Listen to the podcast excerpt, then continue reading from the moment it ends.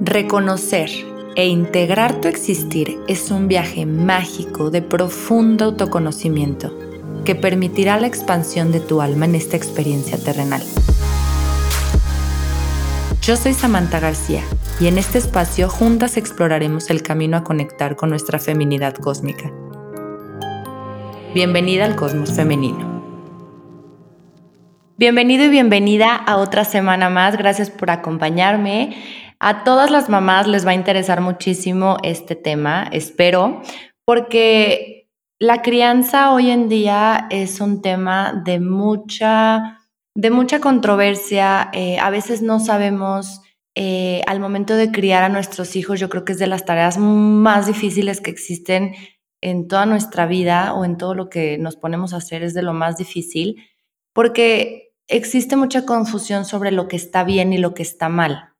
Yo no suelo um, diferenciar o etiquetar las situaciones como lo que está bien y lo que está mal, pero en este caso sí creo que podemos, no es que esté mal, pero ante ciertas formas de crianza como a la antigua y bajo golpes y, habiendo mucha violencia física o psicológica, eh, lejos de que sea algo que esté mal, sí siento que tiene repercusiones con nuestros hijos, donde les podemos generar traumas, donde les podemos hacer mucho daño, insisto, psicológico más y, físico. Y, pues es, es, dejarles un daño más que hacerles bien. Entonces es un tema muy interesante, nos acompaña el día de hoy, es un dúo show, obviamente nos, nos acompaña una experta. Ella les está, trabaja en Macoa, las que vivimos en León, muchas de las mamás eh, llevamos a nuestros hijos a, a este, como tipo estimulación temprana que se llama MACOA, Natalia forma parte de ellos, pero ella se especializa en trabajo que es del manejo de emociones con niños. Obviamente también tiene certificaciones en terapia de juego y arte terapia que se me hace súper interesante. Después quiero quiero que platicamos de esto, Minat, pero el día de hoy nos vamos a enfocar justamente en las emociones, en el manejo de emociones con nuestros niños y sobre todo en cómo establecerles límites sanos sin necesidad de llegar a la violencia, ni física ni psicológica. Le voy a dar la bienvenida. Muchas gracias por acompañarnos, Minat, por compartirnos tu experiencia, eh, tus conocimientos y, y abrirte con nosotros en este espacio. No, gracias a ti, Sam, por invitarme.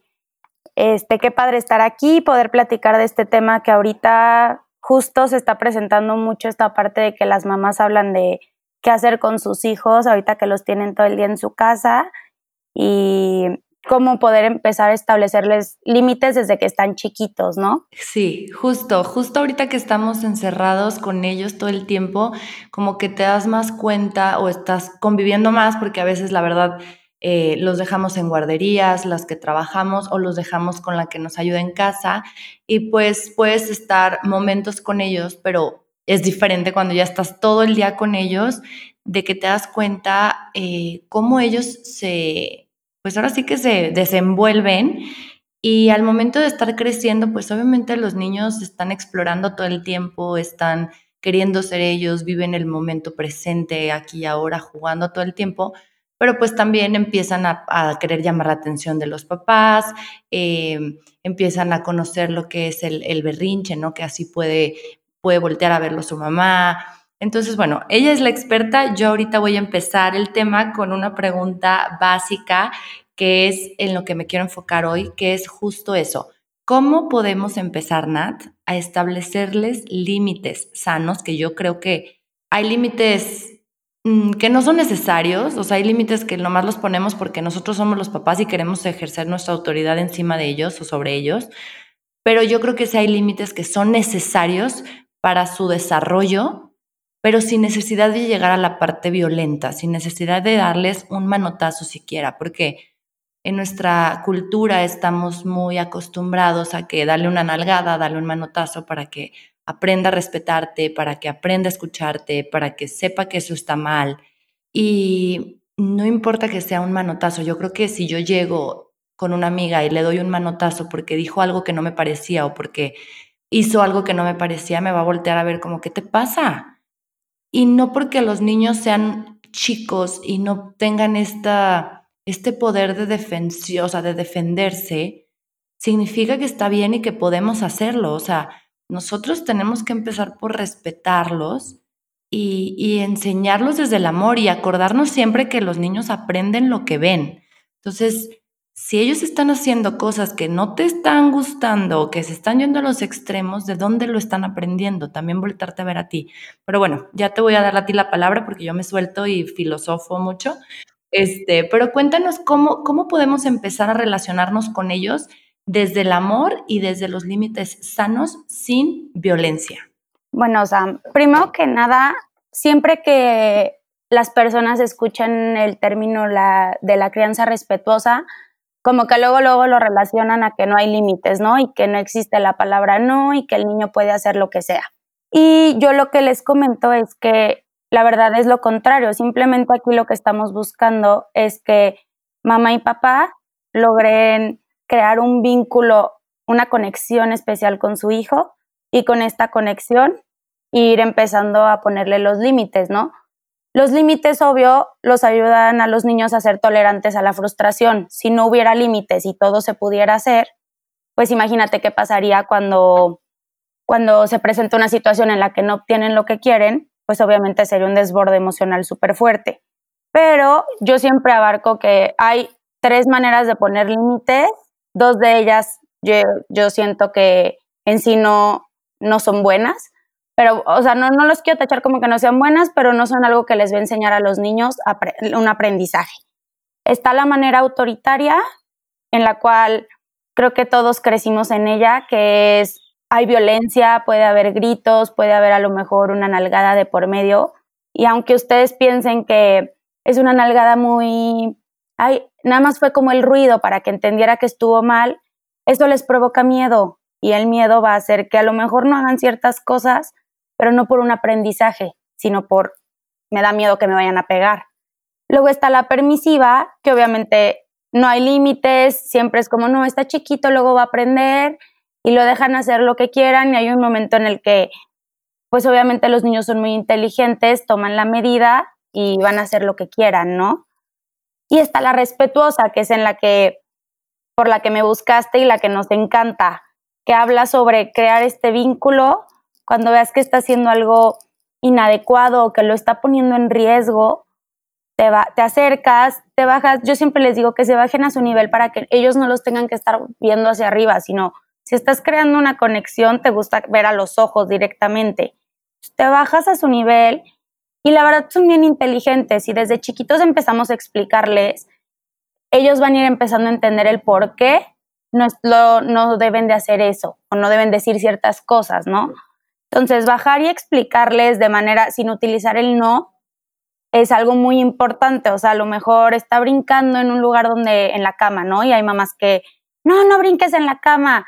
Te acercas y decirle, oye, si estás brincando en la cama, te puedes caer y te vas a lastimar. ¿Te acuerdas cuando te pegaste el otro día? No, pues sí. Ok, ¿te dolió? Sí, sí me dolió. Entonces, de esta manera, ellos empiezan a crear la relación de que en ese momento no deben de brincar en la cama porque se pueden lastimar. Pero se lo explicaste de una manera en la cual él tuvo que pensar, tuvo que recordar otra situación y lo va a empezar a asociar. No sé si, si me entiendas en este aspecto. Sí, súper. Nada más aquí cabe la pregunta, ¿desde qué edad podemos hacer, tener este tipo de conversaciones con nuestros hijos? Porque como lo mencionaste antes, ellos a lo mejor, y a mí me pasa mucho, ¿eh? ahorita te voy, a, te voy a decir cuál es mi problema o cuál es lo que siento que sí a veces eh, no, no sé en qué parte de la balanza estoy, o sea, si estoy siendo muy permisiva o dónde está el equilibrio. Pero con los, con los niños, ¿desde qué edad podemos hablarles así? ¿Desde el año? ¿Desde que, o desde antes? ¿Irlos como platicar con ellos? Porque luego creemos que no entienden, pero sí entienden todo, tengo entendido.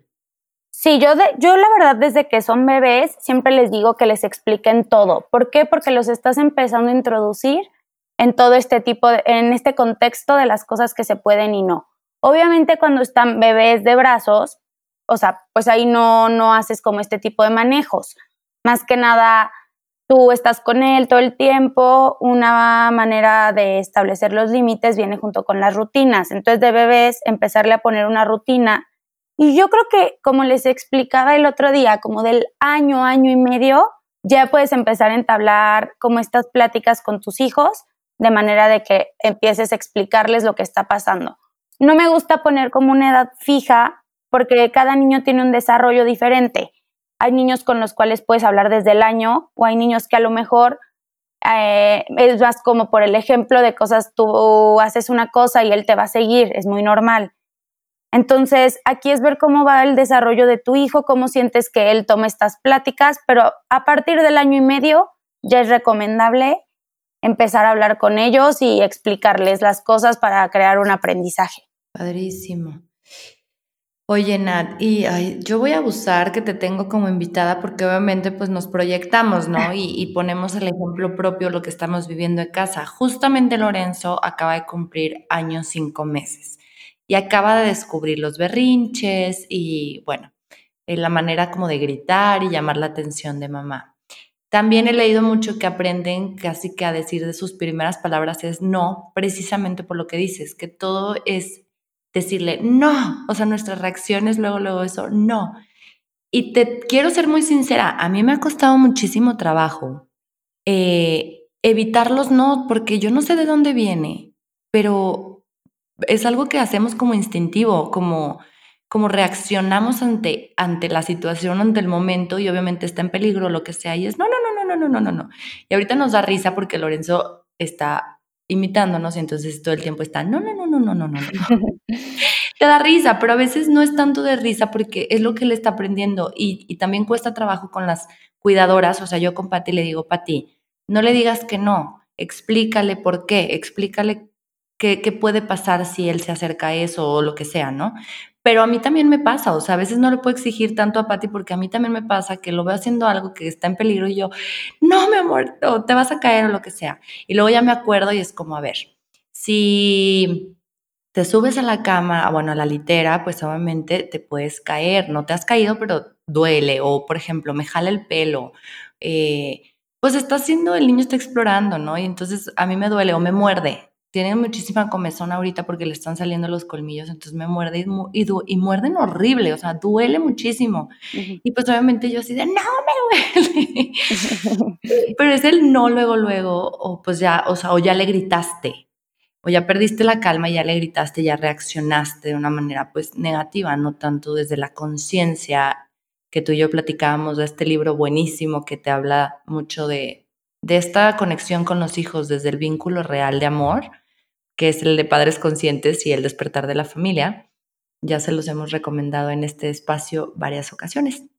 Eh, pero es difícil, a lo que voy es difícil ponerlo a la práctica porque tienes que estar sumamente consciente todo el tiempo y a veces es muy retador porque te digo que te gana el instinto. Entonces, eh, ¿qué recomiendas aquí para los papás que se nos haga una costumbre, un hábito, el, dialogar con ellos, el explicarles las cosas, el obviamente también permitir que experimenten para que si se caen, bueno, entonces ya, como ya vivieron eso y ya les dolió, ya se golpearon, ya tienen una referencia o ya tienes tú como papá una referencia de, ya, ¿te acuerdas? Como, como el ejemplo que pusiste, ¿te acuerdas que te dolió? Ah, bueno, por eso tenemos que tener cuidado.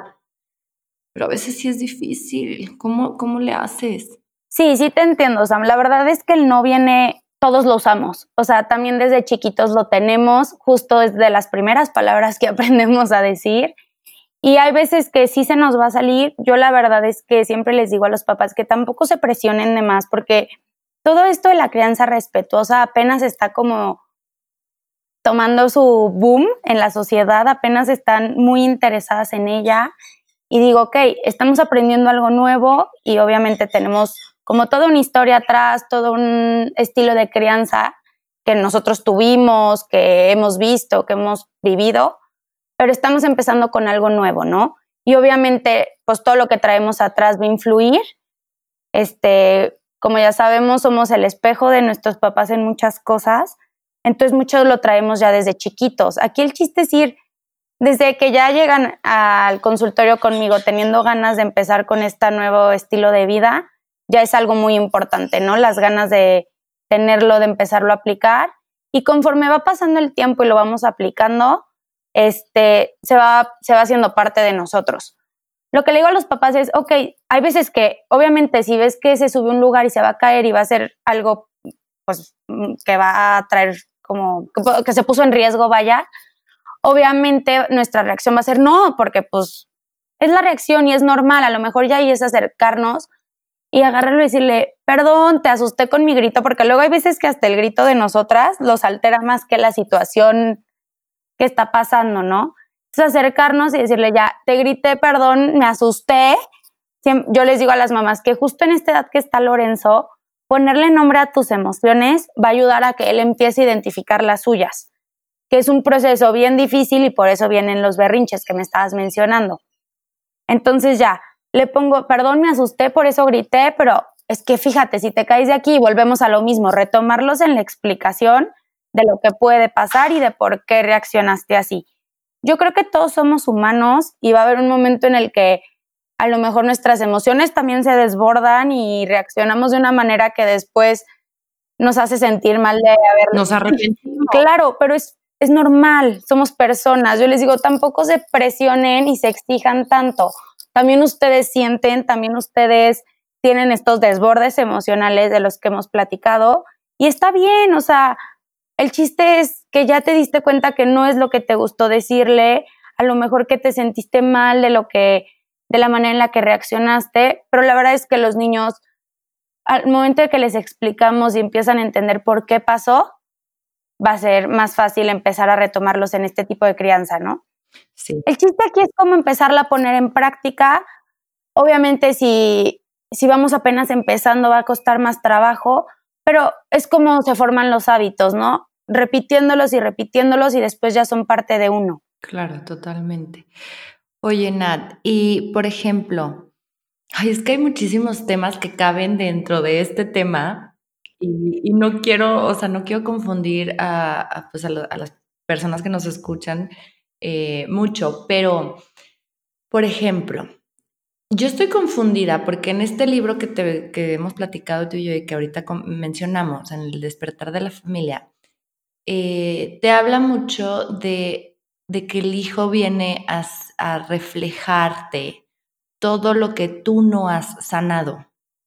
Esas heridas que tú tienes, esos miedos que tú tienes, esas creencias limitantes o creencias que están muy adentro de ti, eh, el, niño viene a mostrártelas para que tú precisamente ya en un nivel de conciencia mayor, pues las identifiques, las puedas trabajar y entonces ya no te vas a descargar con el niño, porque el niño lo que va a hacer es mostrarte o hacer cosas que detonen esta creencia, miedo, lo que como lo quieras decir, en ti, ¿no? Entonces, pues es cuando más reaccionamos nosotros que también luego está el saber cómo saber qué sí permitirles y qué no, o sea, hasta dónde, hasta dónde le podemos, o sea, dónde debemos de poner límites y dónde no. ¿Me explico? Porque a veces hasta eso es confuso. Yo muchas veces no sé por, por a lo que iba es esto.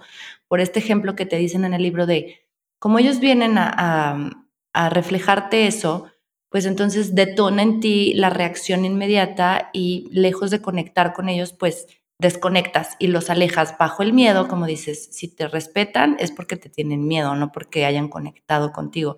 Si dejan de hacer las cosas porque les pegaste, no es porque te estén obedeciendo desde el amor, sino que ya te ven como alguien en el que no pueden confiar, alguien que le tienen miedo, etc. Pero entonces te habla de dejarlos ser, de que no impongas tus creencias otra vez, tus, eh, lo que tú esperas de la vida sobre ellos, porque ellos vienen a vivir su propia vida y desde chiquitos hay que dejarlos ser. Entonces aquí entra la pregunta, ok, lo estoy dejando ser, pero entonces, ¿cómo no irme al extremo y ser totalmente permisiva? O más bien, ¿dónde pongo límites? ¿Cómo sé dónde poner límites? Bueno, yo soy mucho de la idea de, sí, justo, los niños van a aprender mediante la exploración, ¿no? Mediante vivencias, porque es la manera en la que aprendemos de manera más significativa.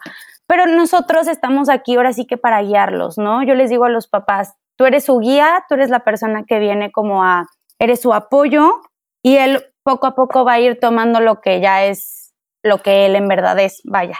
Entonces, aquí lo que hablo de los límites es, obviamente tiene que haber una figura autoritaria en casa, porque si no, esto se va a volver, o sea, los niños en verdad se, ahora sí que como si fuera una carretera, se salen por completo y se van a otro lado y, y se vuelve como todo un rollo que se va a trabajar en terapia y va a costar más trabajo, ¿no?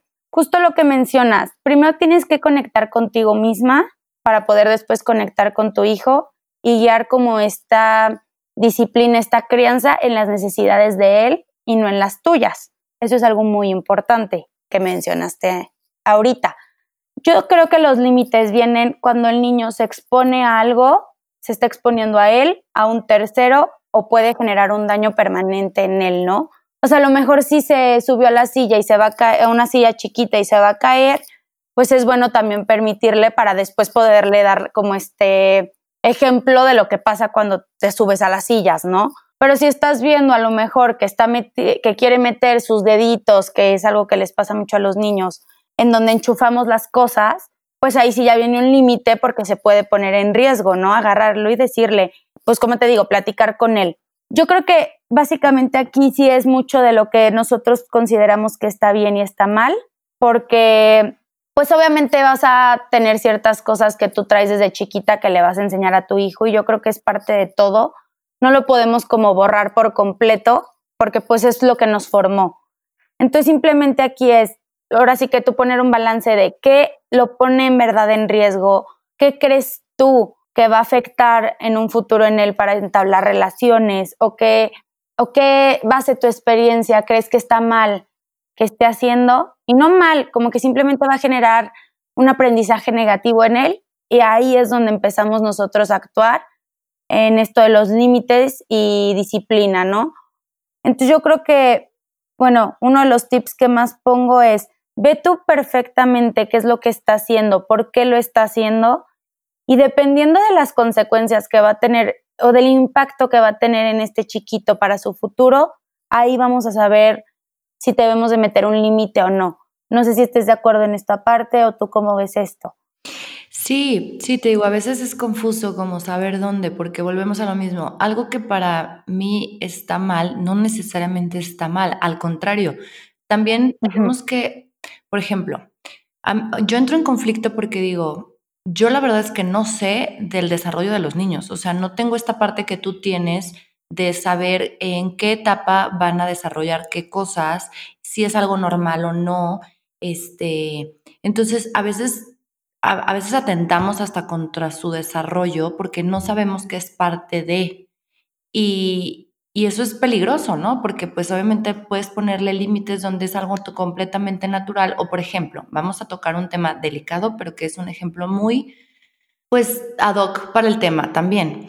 Eh, en cuanto a la exploración del cuerpo humano, los niños, tú me dirás, yo no estoy segura, a eso voy, no sé, no he leído los suficientes libros, no tengo el tiempo para leer tanto y, aprender todo sobre la vida, eh, pero ¿a qué edad ellos empiezan a explorar su cuerpo y a tocarse? La masturbación hoy en día es un tema también que se está destapando el tabú eh, porque estaba mal visto por la sociedad y mucha gente todavía le cuesta trabajo hablar sobre ello y abrirse o lo que sea. Pero en los niños es algo normal, que desde cierta edad, te digo, tú nos dirás qué edad, em, empiezan ellos a explorarse y a tocarse y a ver qué se siente, lo que sea.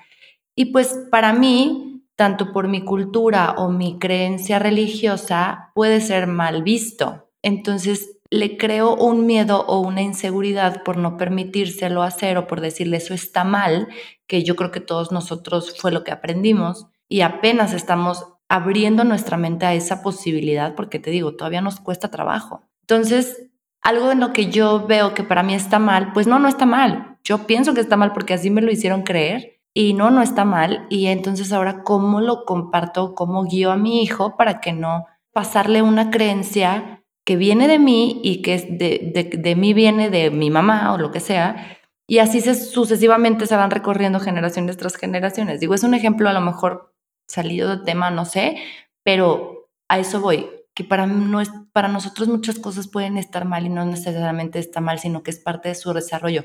O un ejemplo más simple, ahorita Lorenzo avienta todo, todo. sus juguetes, la comida. Y, y cuando yo estoy en la comida, ahí es donde yo he a veces ya como reaccionado negativamente porque yo, Samantha, sé que tengo una creencia, o sea, a mí desde chiquita mi abuela me decía, te tienes que acabar todo lo que tienes en tu plato y no desperdiciar nada, porque cuando regreses a esta vida, vas a regresar como puerquito a buscarlo en la bolsa de basura, todo lo que desperdiciaste. Claro que esto generó un trauma en mí que yo no había hecho consciente hasta hace poco que yo tengo una relación con la comida peligrosa, porque todo lo que está en el plato me lo tengo que acabar, o sea, está tan dentro de mí que, que que me lo tengo que acabar, si no siento que estoy desperdiciando comida y me siento mal y bueno, todos unos temas tremendos. Pero con Lorenzo, imagínate, está en la edad en la que avienta todo y avienta la comida y de, la, de lo que aventó se comió bien poquito y lo demás lo aventó y es un desperdiciadero. Entonces a mí me provoca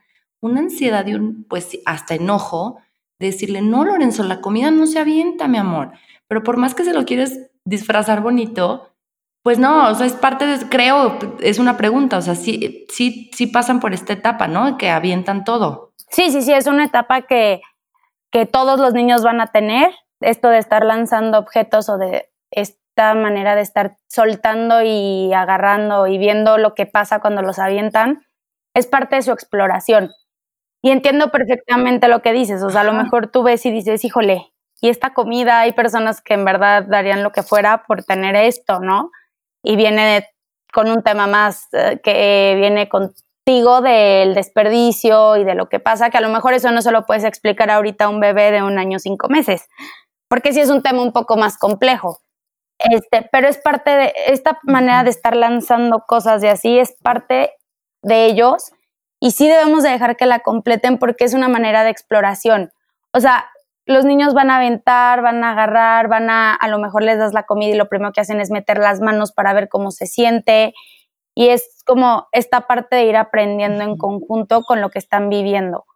Muchas veces lo de la comida puede ser súper, para nosotros súper, a mí también, o sea, yo no me podía parar de una mesa si no me acababa lo que había en mi plato, ¿no? Por ejemplo. Este, pero es esta parte de dejarlo.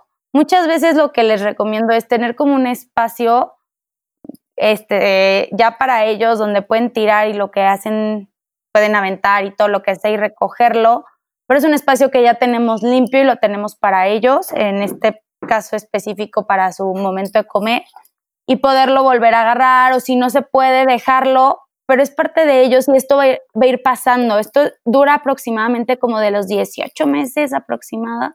Dura como unos 6, 7 meses esta parte, 5, como entre 5 y 7 meses el estar aventando cosas. Es parte del desarrollo de los niños y si lo estamos interrumpiendo vamos a ir bloqueando su manera de aprendizaje. Entonces, lo que te comentaba era esto de que en qué momento poder poner un límite o en qué momento decir, no, o sea, esto le tengo que decir de plano que está mal. No es tanto en lo que tú consideres que está mal. Como te comentaba, es ver esta parte de decir, esto le va a generar algo malo, sí, y le va a generar algo malo en su futuro. A lo mejor si está mordiendo y pellizcando niños, ¿no? Que tú sabes que en un futuro va a ser que los niños no quieran estar con él o que no lo junten o no va a poder entablar relaciones. Entonces, agarrar y explicarle que, no, que, que eso duele, ¿no? O sea, esto duele y qué pasa cuando a ti te has pegado, te han mordido, te has mordido, o sea, como en cosas que en verdad vayan a afectar a este niño en un futuro en su desarrollo social, personal, laboral, pero hay otras cosas que a pesar de que nosotros digamos, es que no está bien para nosotros, porque a nosotros nos enseñaron que no estaba bien, no generan un daño a él y es parte de dejarlo ser y dejarlo aprender por él solo, que es lo que la mayoría de los niños hacen, van aprendiendo con sus experiencias. Yo creo que aquí vienen muchas cosas, obviamente no vamos a dejar a un lado lo que los papás nos enseñaron, hay cosas que, que obviamente eran más estrictos con nosotras y hay cosas que nosotras hemos aprendido a diferenciar de decir, bueno, esto no tiene nada de malo o esto sí me ayudó mucho a hacer algo, un aprendizaje para mí que me ayudó a ser mejor en muchas cosas y tomarlo y decir, esto quiero que él lo tenga porque a mí me ayudó mucho y fue un beneficio para mí, pues dáselo y él va a saber, lo va a tomar y ahí va a haber un punto en el que él va a saber que va a querer que sea parte de él y que no. Y a nosotros como papás nos va a tocar esta parte de aceptarlo, ¿no? De decir, bueno, yo le quise enseñar esto porque para mí era importante, pero para él a lo mejor no y no va con él y a la mera hora lo rechazó, pues ni modo. Es también permitírselo, también dejarlo ser. Sí, justo. Los niños van a aprender mucho mediante experiencias y mediante seguir a sus papás. Yo por eso les digo, o sea, son esponjas, tanto de lo bueno como de lo malo. Fíjate, y muchas cosas a lo mejor que tú haces o dices o hasta movimientos, muy probablemente Lorenzo también los esté haciendo, ¿sabes? ¿Por qué? Porque él te va a imitar en muchas cosas. Entonces yo les digo, tú eres su ejemplo. Él va a saber qué quiere imitar de ti y qué no. Y va a empezar como esta parte de, de esto va conmigo, esto no, esto lo tomo, esto lo suelto. Y se va a empezar a formar él como una persona, lo que él quiere, lo que él quiere tomar. Pero muchas cosas, de hecho la mayoría, van a ser por ti y por tu esposo, lo que le van este, enseñando a él lo que ustedes van haciendo, él lo va a empezar a replicar y de ahí se van a empezar a generar estos aprendizajes. Hago una breve pausa para hacerte una invitación muy especial. Cada mes estaré compartiendo en mi newsletter un pedacito de mí, de cómo ha sido este camino de autoconocimiento conectándome con mi propia feminidad cósmica. Si sientes el llamado a formar parte de esta comunidad del cosmos femenino, Ingresa a www.samanthagarcia.mx diagonal suscríbete y recibe los beneficios y toda la información y herramientas que me han ayudado a descubrirme y a reconectarme con mi feminidad de una manera cósmica. Sé la primera en enterarte de todas las sorpresas que vienen próximamente en Samantha García y lo más padre e importante, recorramos juntas este viaje. Oye, Nat, eh, a ver, eh, recapitulando un poquito, entonces enfocándonos en sobre lo que es la crianza respetuosa, que esta se enfoca justamente en conectar con la emoción del niño y conectar con el niño, o sea, como, como eh, trabajar o mejorar tu relación afectiva con ellos, pero, pero desde pues sí, desde el corazón, no desde la autoridad, porque con lo que nos enfrentamos hoy en día es que lo que hemos venido aprendiendo es esto de yo soy el papá y me tiene que obedecer. Yo soy, pero solo porque sí, o sea, no, no te dan una razón más allá, sino es porque soy el papá y punto. Que esto creo que es lo que genera justo la desconexión con ellos, que tú le impongas le impongas al niño así como, esto tienes que hacer y esto no. ¿Por qué? Porque soy tu papá. Y ya, o sea, no le das la oportunidad de explorar, no le das la, la, oportunidad de comunicarse contigo, de relacionarse contigo como papá, de que entienda él el por qué. Entonces, y luego encima, pues los papás que aparte de ser autoritarios, pues, eh, pues es el golpe, es el manotazo, es la nalgada para que se enseñe Cuéntanos un poquito del daño que esto causa en los niños, el que, el que les pongamos literal el dedo encima. O sea, aparte de la desconexión, de que el niño te va a tener miedo y te va a respetar solo por el miedo que te tiene, obviamente no esperes que nunca confíe en ti porque pues no, no le estás abriendo esa oportunidad, que te hagas consciente de eso. Y segundo, ella psicológicamente hablando, el daño que les hace y, lo, que, lo que viene a enseñarles a ellos un golpe. Sí, claro. Bueno, para empezar los golpes, yo no estoy a favor y nunca he estado de que, no, no creo que les enseñen nada más que a tener miedo o a replicar esa conducta después en su vida, ¿no? ¿Qué pasa cuando tú le das un golpe a un niño queriendo generar como, como esta figura autoritaria, como tú dices, de que llego y te pego? Tú le estás enseñando al niño que se controle mediante tu papá perder el control, ¿no? O sea, yo te estoy diciendo, deja de llorar y como no dejas de llorar, te pego. Y o quieres un motivo para llorar, te pego. Entonces, ¿qué estás haciendo? ¿Qué estás provocando en tu hijo? Número uno, y lo más importante, como mencionas, tu vínculo o tu conexión con él se va a ver fragmentado. Número dos, le estás generando emociones de inseguridad y de miedo. O sea, él va a replicar todo esto creyendo que los golpes son la manera de solucionar las cosas o que lo pueden golpear cuando le está haciendo algo mal y no creo que sea lo que queremos transmitirle a nuestros hijos. O sea, al momento de que tú recurres a la violencia, va a haber siempre dos panoramas. O generar un niño que va a ser violento en sus relaciones, en su manera de relacionarse, va a ser un niño agresivo. O crear un niño inseguro con una autoestima baja. Entonces no los estamos generando ningún aprendizaje. Yo les digo, sí, a lo mejor va a parar su, conducta que a ti no te pareció, pero lo que vas, la va a haber parado por miedo, no lo hace ni por respeto a ti, ni porque sepa por qué, le, por qué lo está parando, simplemente es no quiero que me peguen. Entonces un golpe lo que va a generar son estas dos panoramas en los chiquitos que la verdad los ves desde que cuando yo he ido a escuelas a ver de que me mandan a hablar por ciertas situaciones con niños y llego y me lo empiezan a explicar, automáticamente se ve cómo en casa hay violencia cuando un niño está violentando a otros niños o está siendo violentado. Entonces tenemos que tener mucho cuidado porque en verdad un golpe se queda bien marcado en ellos.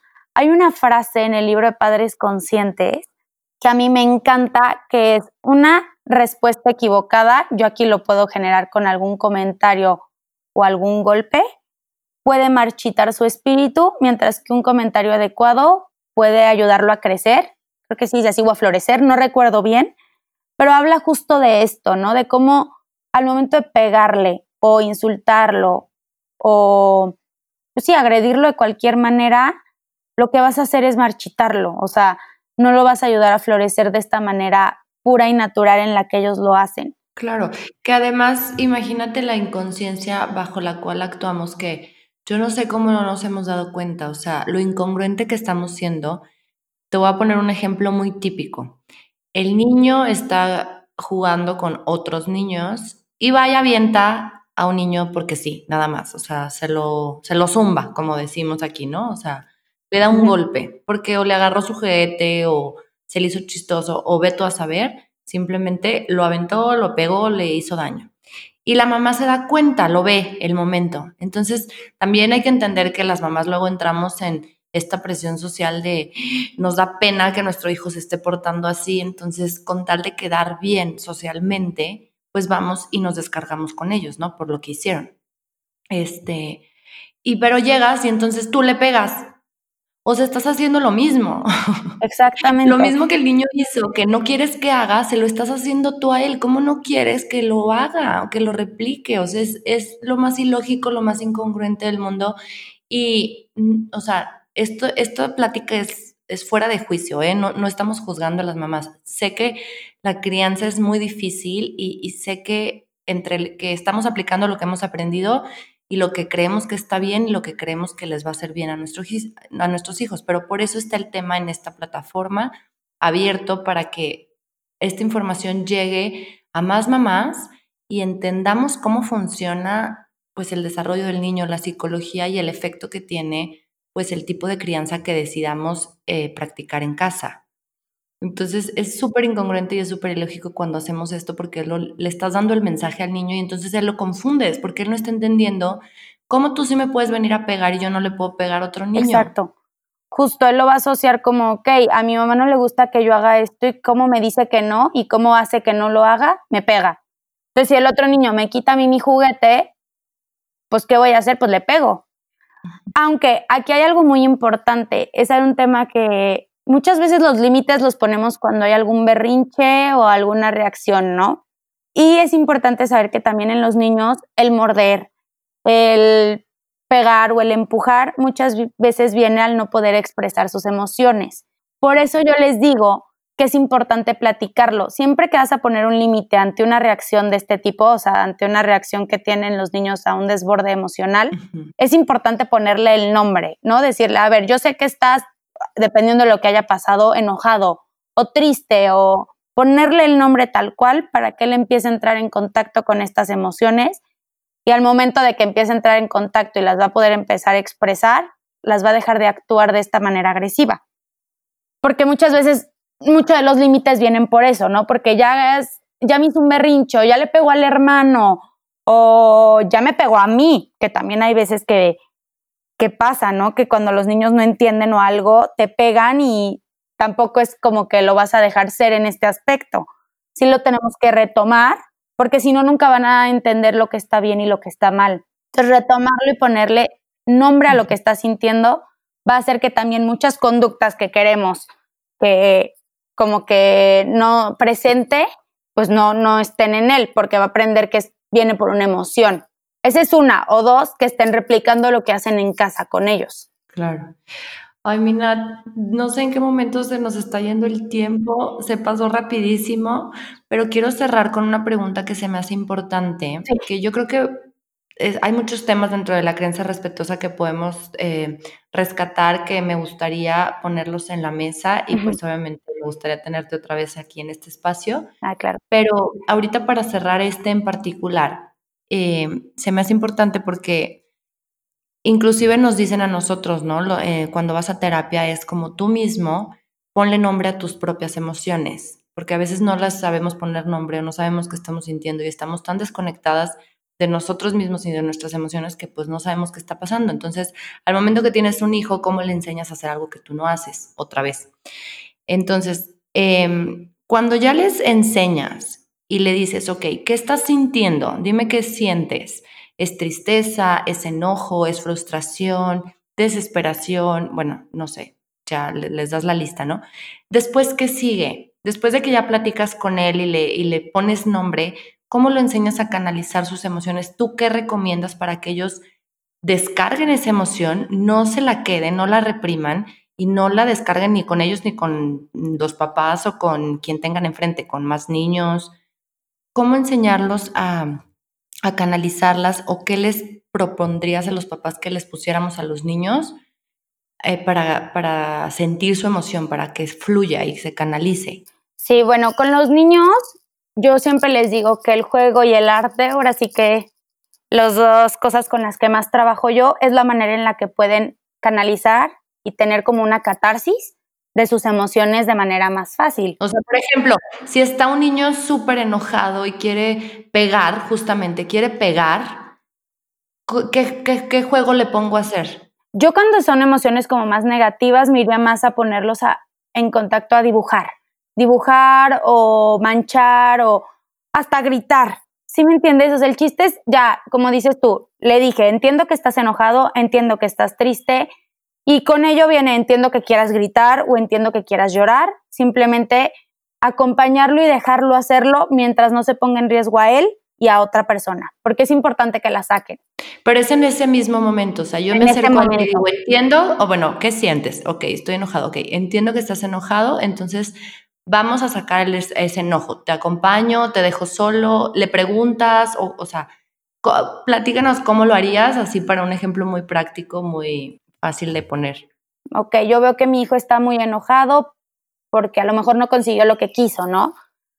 Retomo a mi hijo, me bajo a su nivel, le digo, ok, entiendo que estás enojado porque no te pudimos comprar tal cosa, entiendo lo que estás sintiendo, vamos a expresar lo que estás sintiendo. Obviamente yo nunca te voy a recomendar que los dejes solos cuando son chiquitos porque necesitan un acompañamiento. Vamos a expresar lo que quieres. ¿Quieres gritar? ¿Quieres llorar? ¿O qué me quieres decir, no? Y al momento ellos van a gritar, van a llorar y en verdad poco a poco se van a empezar a autorregular y vienen casos en los cuales ellos ya solitos se van, gritan y regresan.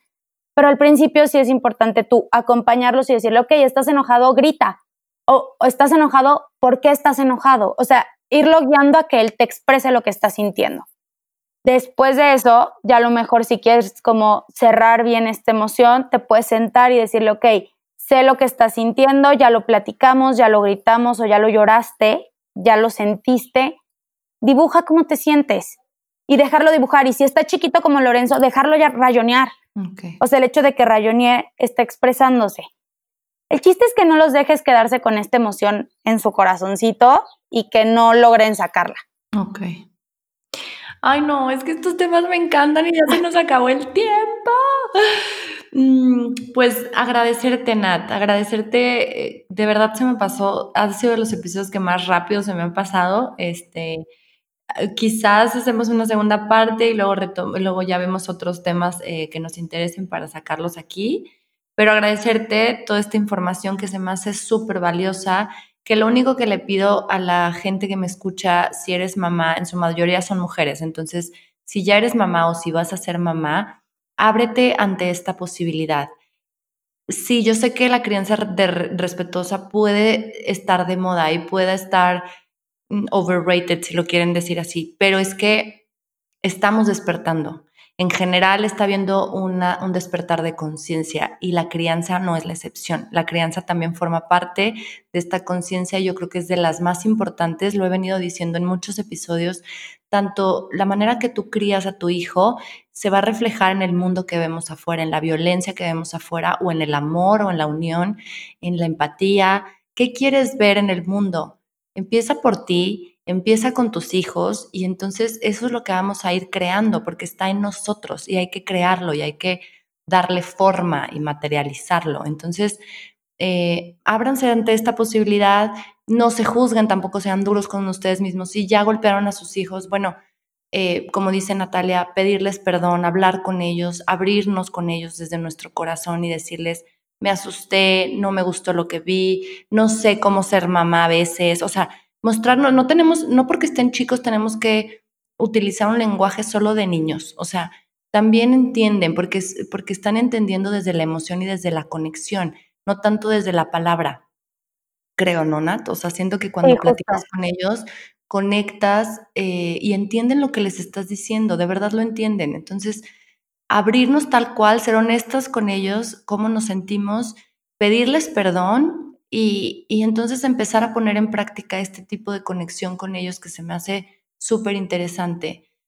súper bonito y, mucho más efectivo, o sea, mucho más. Todo lo que hemos venido poniendo con, con reglazos, con golpes, hemos visto que no ha sido la solución, no ha sido la, la respuesta que hemos esperado. Entonces, poner en práctica estas otras opciones. Muchas gracias, Nat. De verdad te agradezco mucho estar aquí y, híjole, espero el próximo con ansias. Y gracias a todos por escucharnos. Sí, gracias a ti, Sam, por invitarme. Quiero recordarles que la edición y postproducción de estos episodios es de Ule Audio Studio. Si quieren más información, visiten la página web www.uleaudio.mx. Gracias, nos vemos la próxima semana.